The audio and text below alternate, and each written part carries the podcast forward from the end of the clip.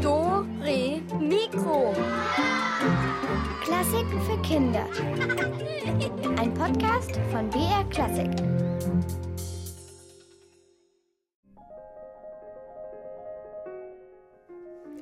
Hallo zu Dore Mikro, hier ist die Katharina und ich begrüße heute auch alle Wildschweine, die uns vielleicht zufällig hören, denn heute geht es um ihr Zuhause, es geht um den Wald. Aber vor allem um einen ganz besonderen Baum im Wald geht es, den absoluten Wildschwein-Lieblingsbaum, nämlich die Eiche. Und die wirft jetzt im Herbst so leckere Eicheln ab, auf die die Wildschweine einfach mächtig abfahren. Aber nicht nur Wildschweine sind Eichenfans, da gibt es noch viele andere, zum Beispiel germanische Götter, Droiden, Gelddrucker, Instrumentenbauer und die Jungs aus dem Sherwood Forest.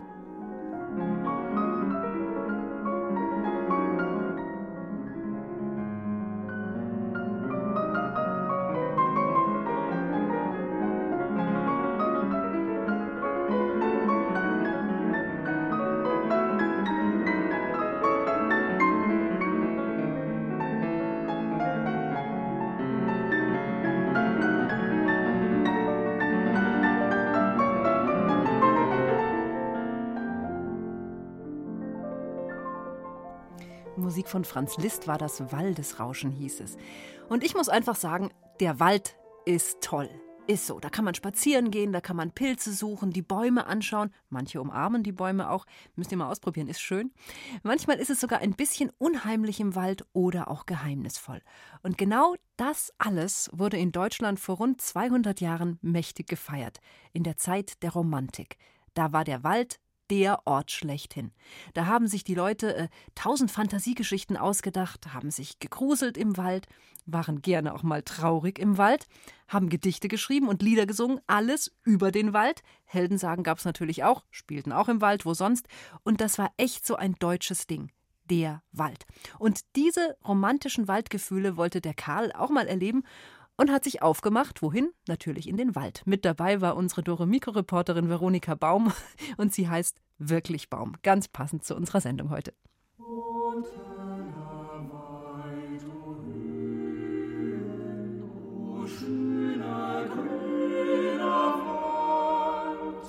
Manchmal, wenn man in den Wald geht, fühlt man sich wie in einer Kirche, weil dann die Bäume wie die Säulen sind und die Blätter wie das Dach und die Vögel zwitschern, das ist dann der Chor und das ist feierlich und ich fühle mich da immer dann toll. Ganz feierlich wird einem auch ums Herz, wenn man gemeinsam mit dem Dichter Josef von Eichendorff und dem Komponisten Felix Mendelssohn Bartholdy den Wald betritt. In dem Gedicht von Eichendorff, das Mendelssohn Bartholdy vertont hat, kann man die romantische Sehnsucht nach dem Wald besonders gut spüren. Doch wer sich wirklich unter diesem grünen Zelt niederlässt, erlebt manchmal etwas ganz anderes. Wenn man im Wald picknickt, dann ist es gar nicht so schön, weil die Ameisen übers Essen laufen und vielleicht dich ein Stock am Po piekst. Felix Mendelssohn Bartholdy hat für sein Lied extra die Anweisung gegeben, es im Freien zu singen. Der Wald, der hier besungen wird, ist eine verzauberte, ideale Welt, die ihren Besucher umhüllt und beschützt und in der er seinen Frieden finden kann.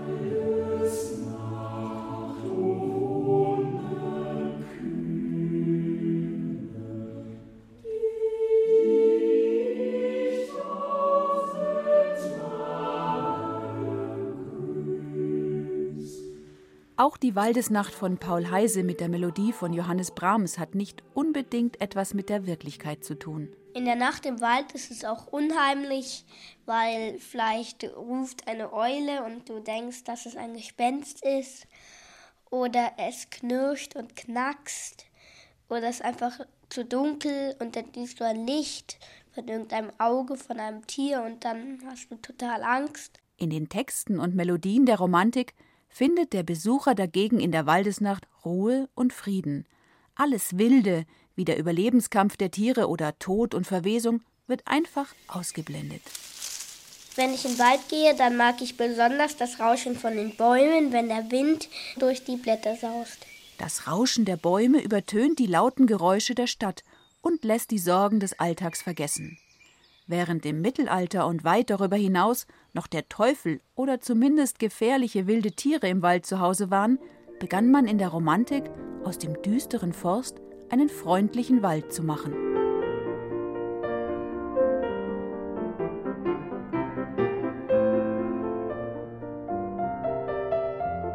In Gedichten, aber auch in Märchen und Sagen der Romantik sind die Tiere des Waldes den Menschen ganz nah.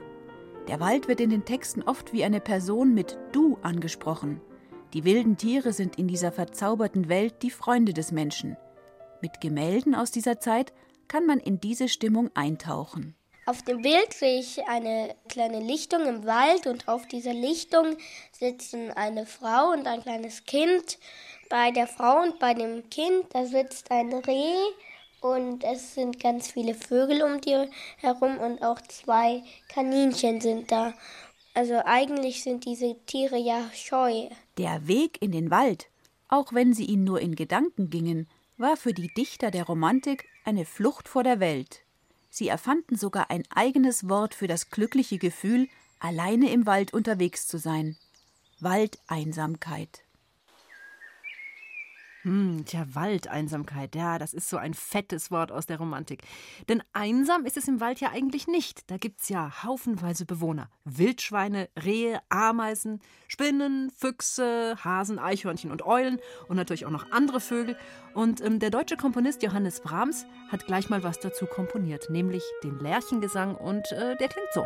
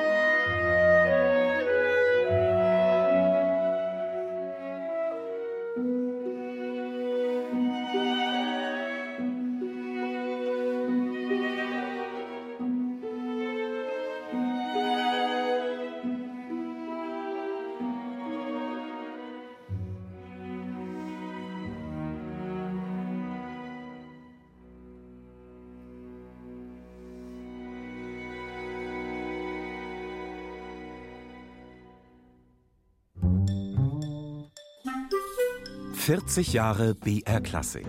Ha Hallo, hier ist das Schaf Elvis von Dore Mikro. Ich wollte euch gratulieren zu diesem wahnsinnig tollen Schaf, das bei euch auf Sendung ist. Und äh, äh, äh, nee, ihr habt ja Ju Jubiläum, oder? Äh, äh, auch nicht schlecht. Meh. 40 Jahre BR Klassik. Wir lieben Musik.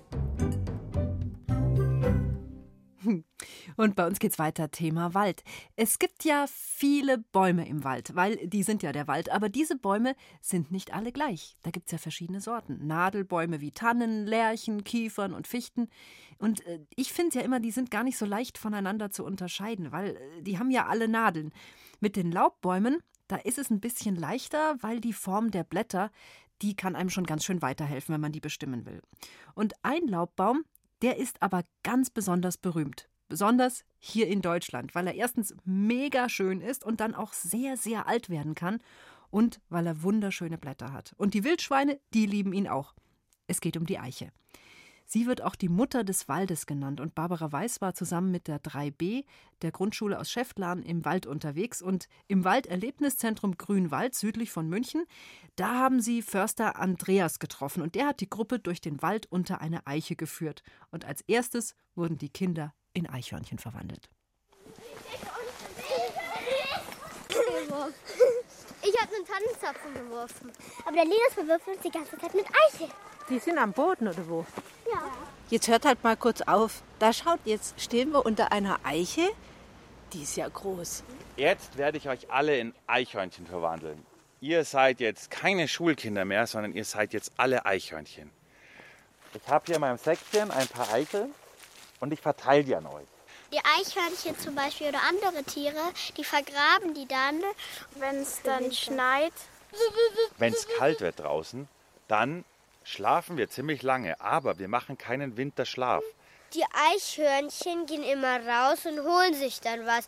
Und das ist dann Winterruhe. Genau, also ein Eichhörnchen frisst einiges, dann schläft es ein, zwei Monate und dann wacht es auf und hat furchtbar Hunger, aber in der Zeit hat es vielleicht schon geschneit oder es gibt schon gar nichts mehr und deswegen haben wir uns unseren Vorrat angelegt. Oh, hier schläft sich gut unter der großen Eiche. Wie, da schnarcht ja ein Eichhörnchen ganz schön laut. Oder ist es überhaupt ein Eichhörnchen? Wildschweine. Ja, weil die essen die Eicheln. Schaut mal, da unter der Eiche kann man es heute gerade super sehen. Da ist ein Kreis herum und da wühlen die ständig dieses Jahr nach Eicheln. An was erkennt ihr das alles, dass das eine Eiche ist? Ich die Blätter sind gebuchtet. Ja, und ja. rund hier, also nicht so spitz wie die anderen Blätter. Da haben wir in der Schule gelernt, es aussieht wie so Buchten am Meer. Ah, das ist ja gut, da kann man sich gut merken. Man erkennt es an den Blättern und an den Früchten, also an den Eicheln. Oh. Und an der Rinde, weil die Rinde, die ist grau, braun und da sind so Risse drin. Vor allem dieses raue, rissige, das ist typisch Eiche. Wenn man meinen Geldbeutel aufmacht, kann es das sein, dass man da Eichenblätter irgendwo drauf sieht? Ja, auf den Geldmünzen. Ja, welchen denn? Auf den 1 Cent oder auf den Cent. Das ist das Eichenblatt, guck. Und nur auf den Deutschen? Nur auf den Deutschen, ja. Genau, jedes Land hat eigene. Und die Eiche hat so eine Tradition in Deutschland, deswegen ist das Eichenblatt da drauf. Das ist die Mutter des Waldes. Das war der Eichelheer. Super, der Eichelheer. Der findet auch, wenn unsere Eichel nicht ordentlich vergraben sind, sieht ihr den, wenn er über den Wald fliegt? Und dann tut er die uns einfach aus unserem Versteck rausklauen. Vorsicht, hinter euch! Das sind schon wieder Wildschweine. Die fressen den ganzen Tag Eicheln. Die Rehe fressen auch sehr gerne im Winter Eicheln. Was passiert mit den Eicheln, die kein Tier findet? Und auch wir nicht mehr als Eichhörnchen, die gut vergraben sind. Aus diesen Eicheln wachsen dann neue Apfelbäume. Nein. Nein? Eichen. Ah, sehr gut. Also natürlich, es ist der Samen, die Frucht, die Eichel von der Eiche und daraus kann natürlich nur eine Eiche wachsen. Sieht jeder die Eiche, die kleine, die hier im Wald steht? Neben unserer Fichte, an den Wurzeln wächst die kleine Eiche raus.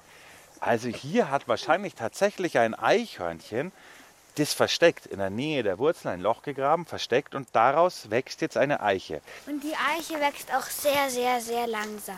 Bei uns im Garten stehen Eichen, die sind schon über 300 Jahre alt und schauen noch ganz fit aus, weil die können richtig, richtig turbo alt werden. Manche Bäume bei uns im Wald, wie unsere Fichten, können nicht so alt werden. Die brechen dann irgendwann mal ab und gehen kaputt. Die können zwar auch ein paar hundert Jahre alt werden, aber nicht so alt wie unsere Eiche. Die könnte nämlich schon über 1000 Jahre alt werden. Wir haben so eine Waldfibel und da steht, im deutschen Wald wächst sie plus 10 Prozent und es ist sehr, sehr wenig.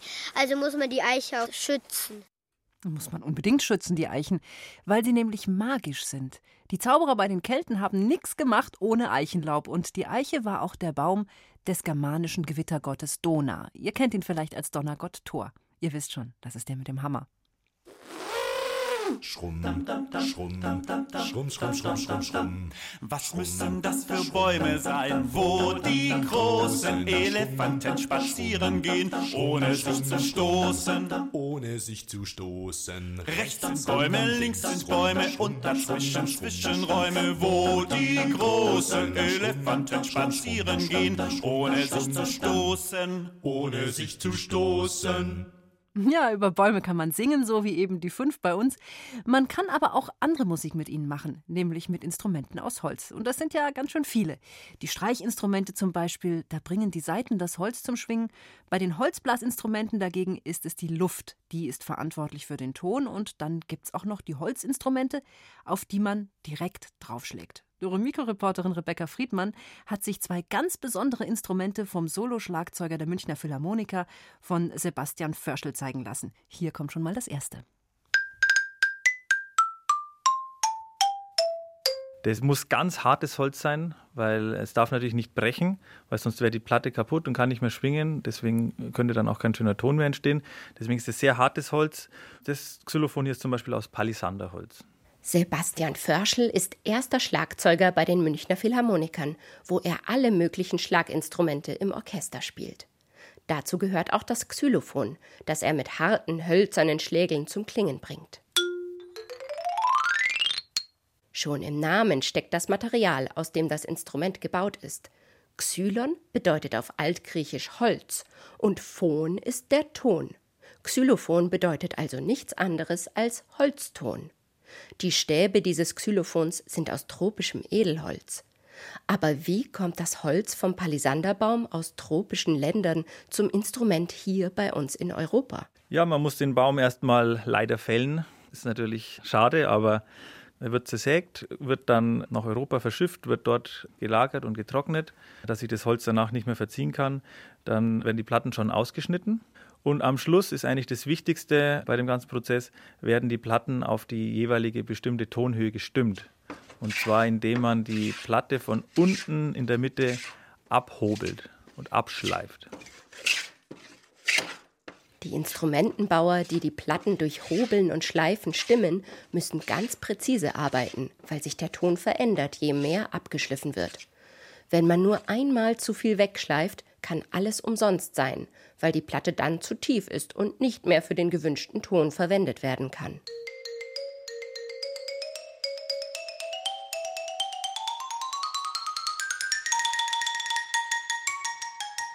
Unterschiedlich lang sind die Platten auch noch. Die tiefen Töne sind länger als die hohen und sie sehen fast aus wie kleine Brücken, oben flach und unten gewölbt. Sie sind durch Löcher im Holz an einer Schnur aufgefädelt und damit an einem Gestell befestigt. Dort sind unter den Holzstäben Röhren aus Metall, die ein bisschen aussehen wie Orgelpfeifen, die sogenannten Resonatoren, die den Klang verstärken. So laut kann das Xylophon sogar durch den Klang eines ganzen Symphonieorchesters durchdringen. Der erste Komponist, der das Xylophon tatsächlich im Orchester eigentlich eingesetzt hat und auch prominent eingesetzt hat, war Camille Saint-Saëns. Viele von euch kennen das Stück wahrscheinlich, der Karneval der Tiere. Und da gibt es die Fossilien und das Thema wird vom Xylophon übernommen.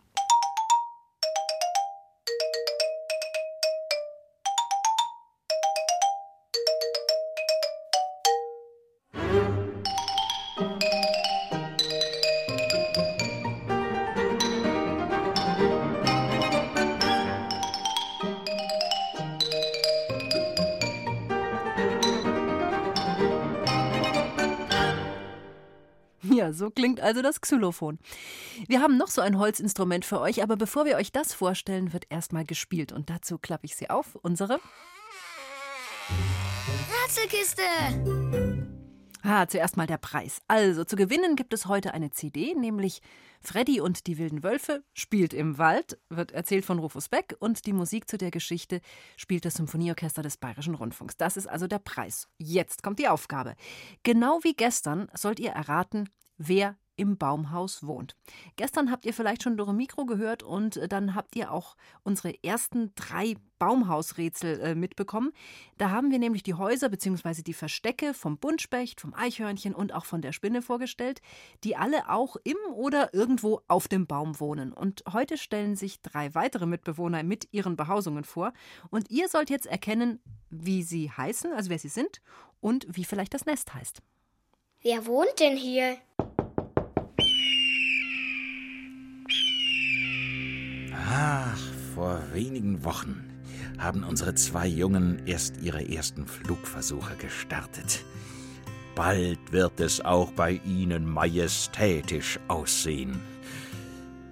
Naja, das dauert wohl noch ein bisschen, bis wir sie Könige der Lüfte nennen können. Fast drei Monate waren sie in unserem Nest. Ganz oben, sicher 15 Meter hoch in der Fichte, hier überm Tegernsee.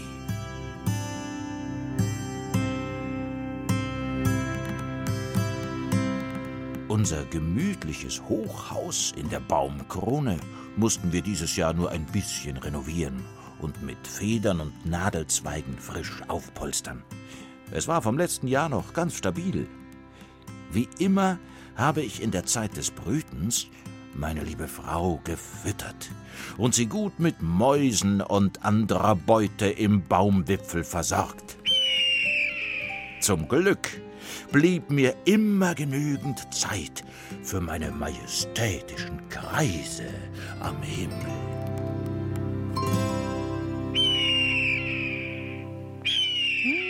Wen geht es hier? Wer ist der König der Lüfte? Und wie nennt man sein Nest noch? Also, das hat einen bestimmten Namen. Und diesen Namen würde ich gerne von euch auch wissen oder vor allem, um welches Tier es geht. Ruft mich an, sagt mir die Lösung unter dieser Nummer. Das ist die 0800 80 80 303. Holt euch die CD.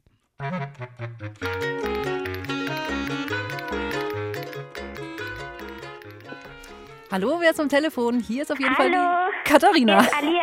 Hallo Alia. Ähm, wen haben wir gesucht? Ich glaube, dass es der Adler war. Ja, sehr gut.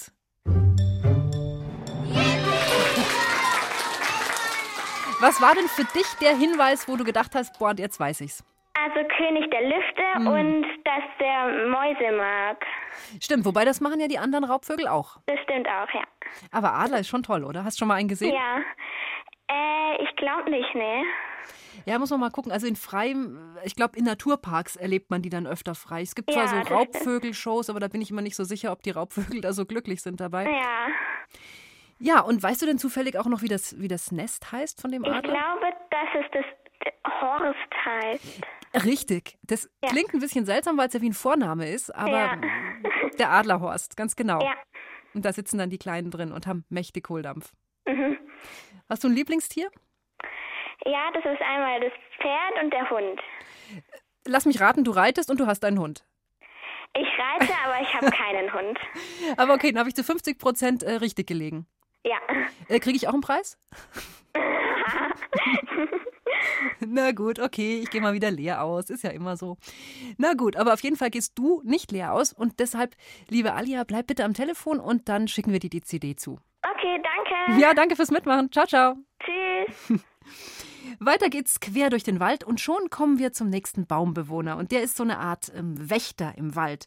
Und er warnt alle anderen Tiere, wenn Menschen in der Nähe sind. Habt ihr bestimmt selbst auch schon mal erlebt. Hört mal genau zu, hier kommt er. Wer wohnt denn hier?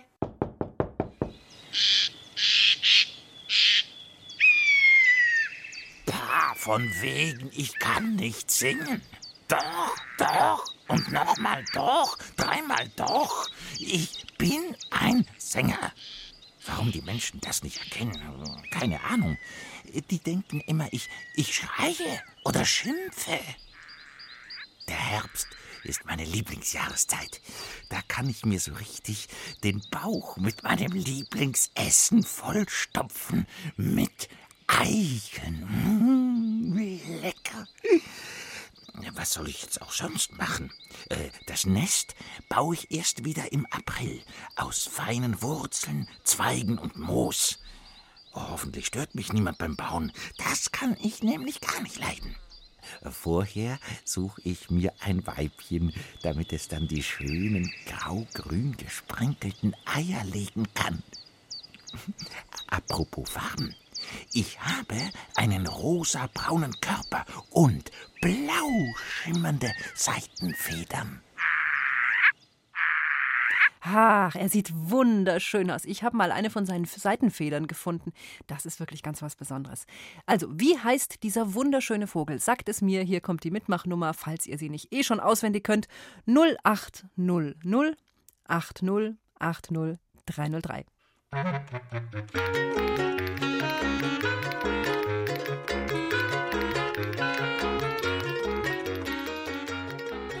leiser.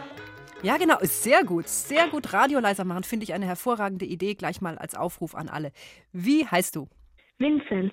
Das freut mich. Hallo, Vinzenz. Welches Tier haben wir denn gesucht? Ich glaube, es ist ein Eichelheer. Ja, super, gut gemacht. Hast du, hast du schon mal einen gehört im Wald? Nee, aber ich weiß, dass es wirklich als Glücksbringer, das heißt, dass die Fe Seitenfedern Glücksbringer sind und dass die richtig schön blau schimmern. Also äh, schimmern tun sie, ich sag ja, ich habe mal eine gefunden, die war so, so hellblau Ja. schimmerig. Die sind wunderschön, aber ich wusste nicht, dass die Glück bringen. Was muss man damit machen? Die einfach nur behalten oder sich was wünschen oder wie geht es? Weiß ich nicht genau, aber auf jeden Fall, ich habe mal in einem Buch gelesen, so ein Naturbuch war das, dass, ja, dass die Glück bringen. Ja, also dann müssen wir natürlich alle mal ordentlich aufpassen, wenn wir im Wald unterwegs sind. Bist Ja. du gern, bist du gern im Wald? Ja, sehr gern. Sehr gern. Und was machst du da? Manchmal schnitze ich. Ach echt, kannst du schnitzen? Manchmal, ja. Ah, wie schön. Manchmal sitze ich einfach nur auf dem Baumstumpf. Du wohnst in der Nähe vom Wald? Nee, aber ich wohne in der Nähe vom Englischen Garten in München. Meistens kletter ich aber auf Bäume. Ach, wirklich? Kannst du das so gut? Da braucht Ja. man ganz schön Kraft eigentlich, dass man da nicht, äh, dass man da überhaupt hochkommt, so bis zu den ersten Ästen, wo es dann, dann leichter wird. Also das finde ich ja schon erstaunlich. Ich habe es auch schon probiert. Ich bin kein großer Kletterer. Wie, wie machst denn du das? Suchst du dir da spezielle Bäume aus und äh, springst dann hoch um, zum ersten, dass du so ein bisschen hochkommst oder wie geht es bei dir? Ich schaue einfach, wo man gut hochkommt. Manchmal ist es auch so, die meisten Kletterbäume, da sieht man, dass sie gut sind, aber bei manchen ist genau um, ist auch genau umgekehrt. Und man sieht, man denkt, dass die gut sind und sieht sie, aber sie sind nicht so besonders gut. Oder man denkt, dass sie schlecht sind, probiert es dann aber trotzdem aus und dann sind es die besten Kletterbäume, die man, gef die man gefunden hat. Ja, kannst du mal sehen. Also ich glaube, ich habe immer die falschen erwischt. Wo ich dachte, hm, das geht gut und dann war es dann doch nicht so gut. Aber das mit Ich der. erwische meistens die guten. ja, es, es hört sich so an. Und was schnitzt du so, wenn du schnitzt? Das finde ich ja spannend. Manchmal schäle ich einfach nur Stöcke. Aber manchmal mache ich sie auch spitz und stell mir, da, und stell mir dann vor, dass es ein Speer ist und dass ich auf Jagd bin. Also es, du bist ein richtiger Waldtyp, habe ich so das Gefühl. Ja. Sehr schön. Du weißt du was? Ich drücke dir ganz, ganz fest die Daumen, dass du irgendwann mal eine Eichelheerfeder findest. Danke. Ganz viel Glück wünsche ich dir. Und ein bisschen Glück hast du ja eigentlich mit der Eichelheerfeder auch schon gehabt, weil jetzt kriegst du ja die CD. Ja. Da siehst du mal. Also es, es nutzt offenbar. Siehst du, jetzt sind wir drauf gekommen. Bitte bleib am Telefon, dass wir deine Adresse haben, ja? Mach ich. Danke. Und viel Spaß weiter im Wald. Ciao, Vinzenz. Tschüss. Tschüss. Ja, ähm, klar, wir haben den Eichelheer gesucht und ähm, jetzt geht's gleich um einen dritten Baumbewohner. Den haben wir auch wieder für euch und er ist eine richtige Schönheit. Wer wohnt denn hier? Ach, schade, es ist soweit. Der Herbst ist da und für mich heißt es Zeit für die Ruhephase. Jetzt muss ich mir ein gutes Versteck suchen, um mich vor hungrigen Vögeln zu schützen. Schade, dabei wäre ich noch gerne ein bisschen herumgeflattert. Schließlich bin ich doch gerade erst aus meiner Puppe geschlüpft. Jetzt bin ich endlich in meiner vierten Lebensphase angekommen und kann mich mit meinen zitronengelben Flügeln zeigen. Und schon heißt es Ruhe geben. Na gut, Fühler ausstrecken. Mmh. Hier an dieser Baumrinde, der Erle, riecht es besonders gut. Flügel ganz eng zusammenklappen und dann passe ich in den Schlitz der Baumrinde. Das ist doch ein gutes Versteck für mich. Hier bin ich sicher vor den verfressenen Vögeln. Eine gute Herbst- und Winterruhe wünsche ich ein. Psst, na dann wollen wir nicht stören. Lassen wir ihn schlafen. Aber die Lösung, um wen es hier gerade ging, die will ich natürlich trotzdem von euch haben. Ruft mich an 0800 80 80 303. Ich warte auf euch.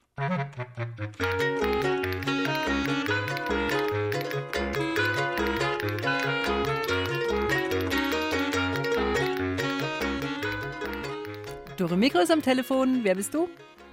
Dora Hermann. Hallo Flora. Ja, was für ein Tier war das? Schmetterling. Ja, gut. Also, es war sogar ein ganz besonderer Schmetterling. Hast du zufällig den Hinweis gehört? Nee. Es war ein Zitronenfalter, aber Schmetterling ist natürlich vollkommen richtig. Weißt du, ich sage das mit dem Zitronenfalter eigentlich auch nur deshalb, weil äh, viele Schmetterlinge ja gar nicht so alt werden. Aber der Zitronenfalter, der eben schon. Der überwintert sogar und dann lebt er im nächsten Frühjahr dann auch noch mal kurz weiter. Ja. Magst du Schmetterlinge gern? Mhm. Und wie ist es bei dir so? Bist du jetzt gern draußen im Wald, so im Herbst jetzt? Ganz gut. Mhm. Hast du schon was zum Dekorieren gesammelt? Ja. Was denn? Bucheckern. Ui, und was machst du aus denen? Nix. Einfach so, zum, einfach so hinlegen. Mhm, auf den Tisch. Mhm, das finde ich auch schön. Und so bunte Blätter finde ich auch sehr, sehr schön auf dem Tisch. Auch. Mhm. Du, weißt du was? Du bekommst jetzt unsere CD und äh, das ist auch eine Waldgeschichte. Mhm. Dann sage ich vielen Dank fürs Mitmachen und ich wünsche dir weiterhin viel Spaß im Wald und viel Spaß Danke. jetzt im Herbst. Ciao, Danke. ciao. Mach's gut. Tschüss. Ja, und es gibt natürlich noch so viel mehr wunderbare Wald- und Baumbewohner. Ähm, ein paar Zweibeinige stellen wir euch später auch noch vor, aber jetzt kommt erst noch mal viel Holz.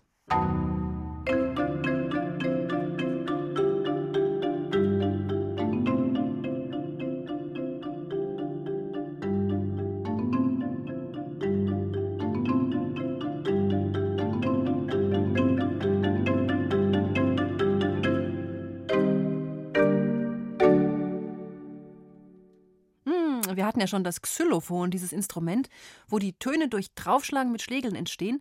Und dann gibt es noch eins, nämlich das Marimbaphon. Das habt ihr gerade gehört. Das ist quasi ja die große Schwester vom Xylophon. Und Rebecca Friedmann erklärt euch jetzt nochmal genauer, was das denn jetzt schon wieder ist. Und gemeinsam macht sie das mit Sebastian Förschel, dem ersten Schlagzeuger der Münchner Philharmoniker. Bei dem großen Marimbaphon, was wir hier vor uns haben, da ist der tiefste Ton ein großes C.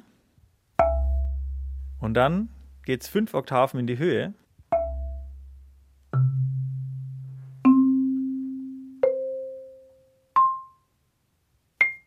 Und wir landen dann beim viergestrichenen C.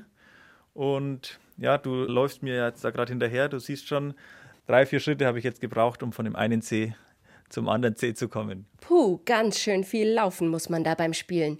Dafür ist der Klang wunderschön und weich und man kann viel tiefere Töne spielen als beim Xylophon. Ansonsten sind die beiden Instrumente ganz ähnlich aufgebaut. Auch das Marimbaphon hat Resonatoren aus Metall. Die sind allerdings eckig und viel größer als beim Xylophon. Die Holzplatten sind auch größer, aber ebenfalls aus Palisanderholz. Das Besondere bei den Marimba-Platten ist, dass je tiefer der Ton wird, desto größer ist natürlich die Platte, desto länger ist die Platte, aber auch desto dünner ist die Platte. Das heißt, je tiefer der Ton, desto leichter ist auch die Gefahr, dass die Platte bricht. Damit das nicht passiert, muss man viel weichere Schlägel benutzen als beim Xylophon. Beide Instrumente haben übrigens zwei Reihen von Platten, so wie beim Klavier. Die vordere Reihe ist wie die weißen Tasten gestimmt und die zweite Reihe besteht aus den Halbtönen dazwischen, wie beim Klavier die schwarzen Tasten. Also das große Marimba, so wie es jetzt hier steht, äh, das hat 61 Holzplatten. Es gibt aber in Mexiko noch die sogenannten Marimba Grande. Die sind die größten auf der ganzen Welt und die haben sogar bis zu 79 Holzplatten.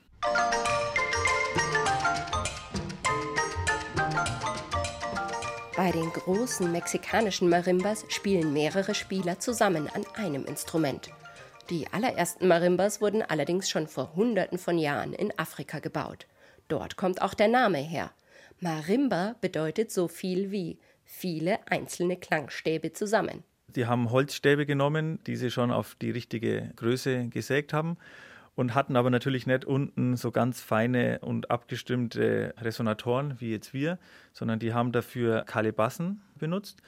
Das könnt ihr euch ungefähr so vorstellen, wie wenn man einen Kürbis aushöhlt und den Kürbis dann unter die Holzplatte hängt, dann ist das der Resonanzraum für diese Holzplatte und das hat dem Ganzen mehr Klangvolumen dann gegeben.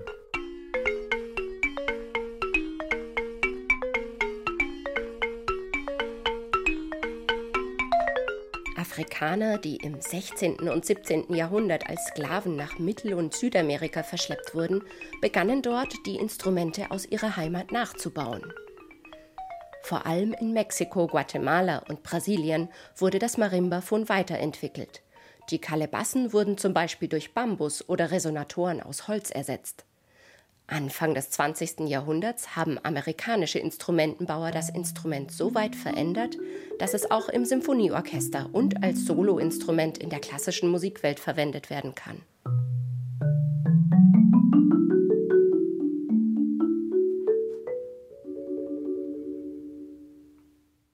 Für Schlagzeuger wie Sebastian Förschel ist es immer wieder schön, endlich auch mal Melodien und Harmonien spielen zu können. Auf anderen Schlaginstrumenten wie der großen Trommel oder dem Becken ist das nicht möglich. Insgesamt vier Schlägel mit weichen Bommeln vorne dran hat er in seinen Händen. So kann er sogar ganze Akkorde spielen. Damit er zu jeder Zeit mit allen Schlägeln auch ja die richtigen Töne trifft, hält er sich mit Technikübungen fit. Neben den Solostücken spielt er auch sehr gerne im Ensemble oder gleich mit dem ganzen Orchester. Man hat schon den Eindruck, also wenn man jetzt vor allem Marimbaphon spielt, ist ja nach wie vor trotzdem noch ein exotisches Instrument im Orchester, dass sich viele Kollegen eigentlich dann doch freuen, dass wir ja doch auch so melodiös spielen können und nicht nur rhythmisch prägnant sein können.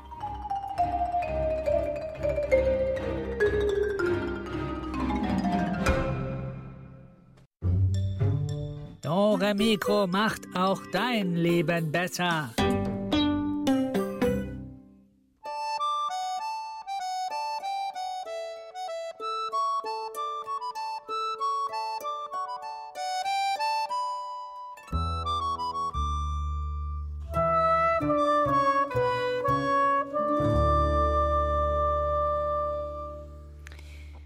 Bestimmt habt ihr schon mal von Robin Hood gehört. Der ist natürlich ein echter Waldexperte, weil der ist ja ein Räuber und wohnt im Wald. Und er soll aber in einem bestimmten Wald gewohnt haben, im sogenannten Sherwood Forest. Das ist vielleicht der berühmteste Wald in England. Und zusammen mit seinen ganzen Gefährten hat er dort gelebt. Sein Hauptquartier war angeblich in einer riesigen Eiche, der sogenannten Major Oak. Und diesen Baum, den kann man heute noch bewundern. Er ist 800 bis 1000 Jahre alt, hat einen Umfang von 10 Metern und er wiegt so um die 23 Tonnen. Nur Robin Hoods Hauptquartier war dieser Baum sicher nicht, denn wenn Robin Hood überhaupt je gelebt haben sollte, dann war das im Mittelalter und da war diese eine Eiche dann gerade mal kniehoch. Aber vielleicht hat er ja in einer anderen Weiche gewohnt. Ich meine, wer weiß das schon. Silke Wolfrum jedenfalls hat sich das Ganze so vorgestellt.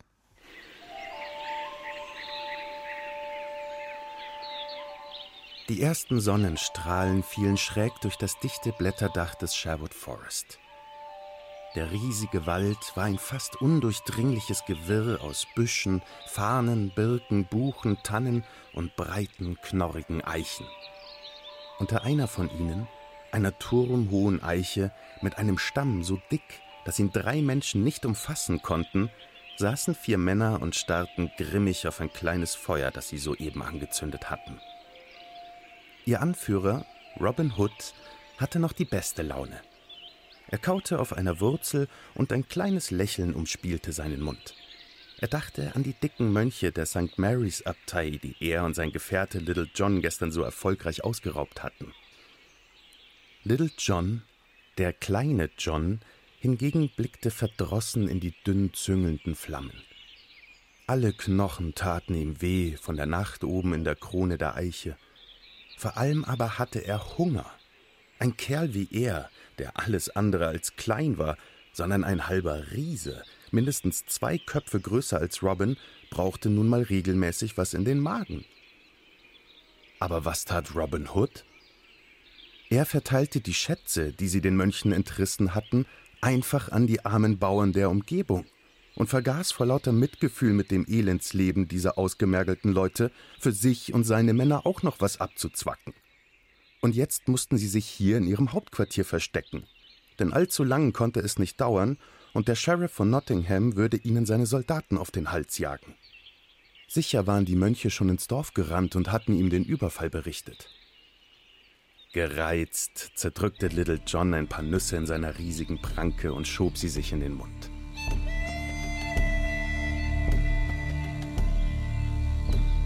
Die anderen beiden Männer, Will Scarlett und Mudge, dachten nicht viel anders. Finster starrten sie auf die rostige Wasserkanne, die über dem Feuer hing. Nur einen einzigen alten Brotranken hatten sie noch. Robin Hood der schon im Morgengrauen die Fallen abgegangen war, die sie rund um ihr Versteck ausgelegt hatten, war mit leeren Händen zurückgekommen. Kein Hase, kein Reh, ja nicht einmal ein Eichhörnchen hatte er gefangen. Wasser und Brot. War das vielleicht ein Essen für eine Räuberbande? Nein. Fröhlich waren die Merry Men, wie sie sich oft selbst nannten, heute nicht.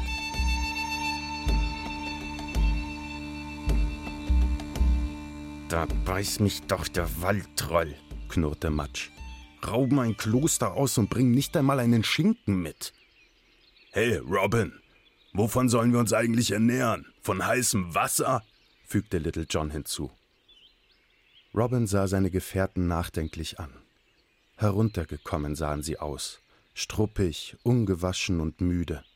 Matsch kratzte sich fortwährend am Kopf, Scarlett lief die Nase. Jetzt, da der Herbst sich ankündigte, war es um diese Zeit kühl. Das Feuer wärmte kaum, und die Kälte saß fest in den von der Nacht noch klammen Kleidern. Natürlich war es auch nicht gerade bequem, in eine löchrige Decke gewickelt, auf einem Holzbrett in einer Baumkrone zu schlafen.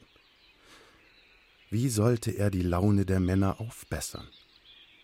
Robin fühlte nach den Münzen, die er in seiner Tasche hatte. Ein Fässchen Brandwein kaufen? Aber das Dorf sollten sie jetzt besser meiden. Der Sheriff von Nottingham würde ein waches Auge auf jeden haben, der dort plötzlich auftauchte. Auf frisches Brot und Schnaps mussten sie wohl eine Weile verzichten. Also blieb nur eins. Robin stand auf, klopfte sich den Staub aus der Hose und rief betont fröhlich Mit meinem Pfeil und Bogen werde ich uns im Handumdrehen einen Braten jagen.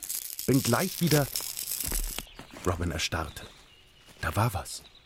Schritte. Stimmen. Schnell, in den Baum, zischte er seinen Gefährten zu und trat das Feuer aus. Während Scarlett, Matsch und Little John in die obersten Äste der Eiche kletterten, warf Robin einen ganzen Berg von Laub und Zweigen über die Feuerstelle. Die sollte sie bloß nicht verraten. Die Schritte näherten sich. Robin hatte keine Zeit mehr, in den Baum zu klettern.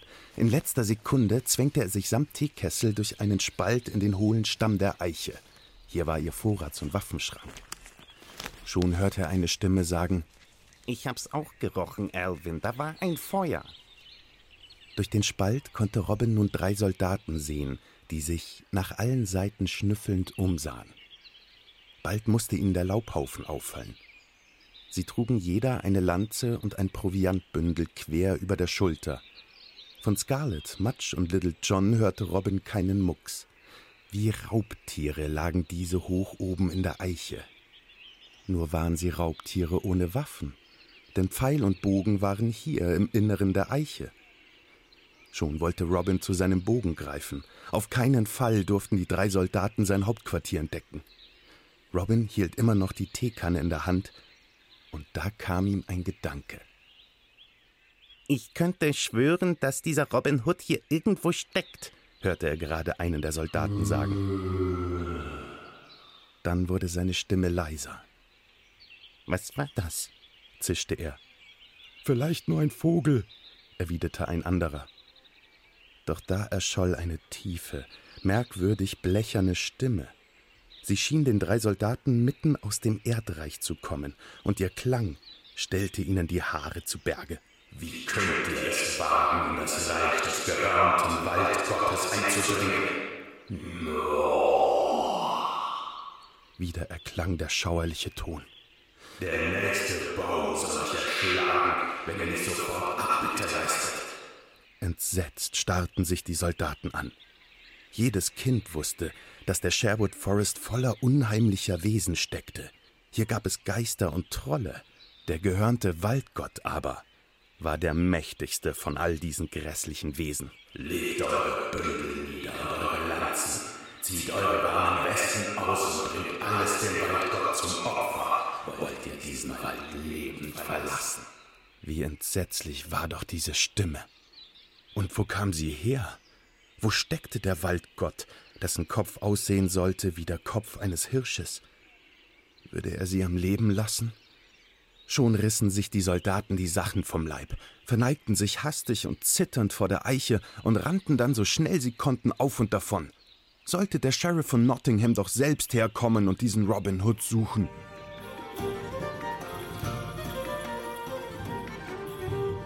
Johlend und lachend sprangen Robins Gefährten vom Baum und machten sich über die Proviantsäcke her. Sie fanden Brot und große Stücke Speck. Das reichte für ein gutes Räuberfrühstück. Schon brannte das Feuer wieder. Ihr Robin Hood war doch ein Mordskerl. Mit einer leeren Teekanne hatte er drei Soldaten in den Wind geschlagen. Sie kugelten sich vor Lachen, als er ihnen vormachte, wie er durch die Tülle der Kanne geblasen und gesprochen hatte, um wie der Waldgott zu klingen. Lang sollst du leben, riefen sie ihm zu, Freund der Armen, Prinz der Diebe und König des Waldes. Ach, immer wieder spannend, diese Geschichten von Robin Hood. Das war Dore Mikro aus dem Wald. Ich hoffe, ihr habt ein bisschen Lust bekommen, euch auch ins Unterholz zu stürzen und den Herbst zwischen den Bäumen zu feiern. Nächste Woche haben wir ein Hörspiel am Start und am Sonntag dann eine große Gunsbert-Brocken-Rätselsendung. Unser Musiklauen sticht nämlich in See. Naja, das kann ja mal was werden. Ich wünsche euch eine gute Zeit, macht's gut und bis bald, eure Katharina.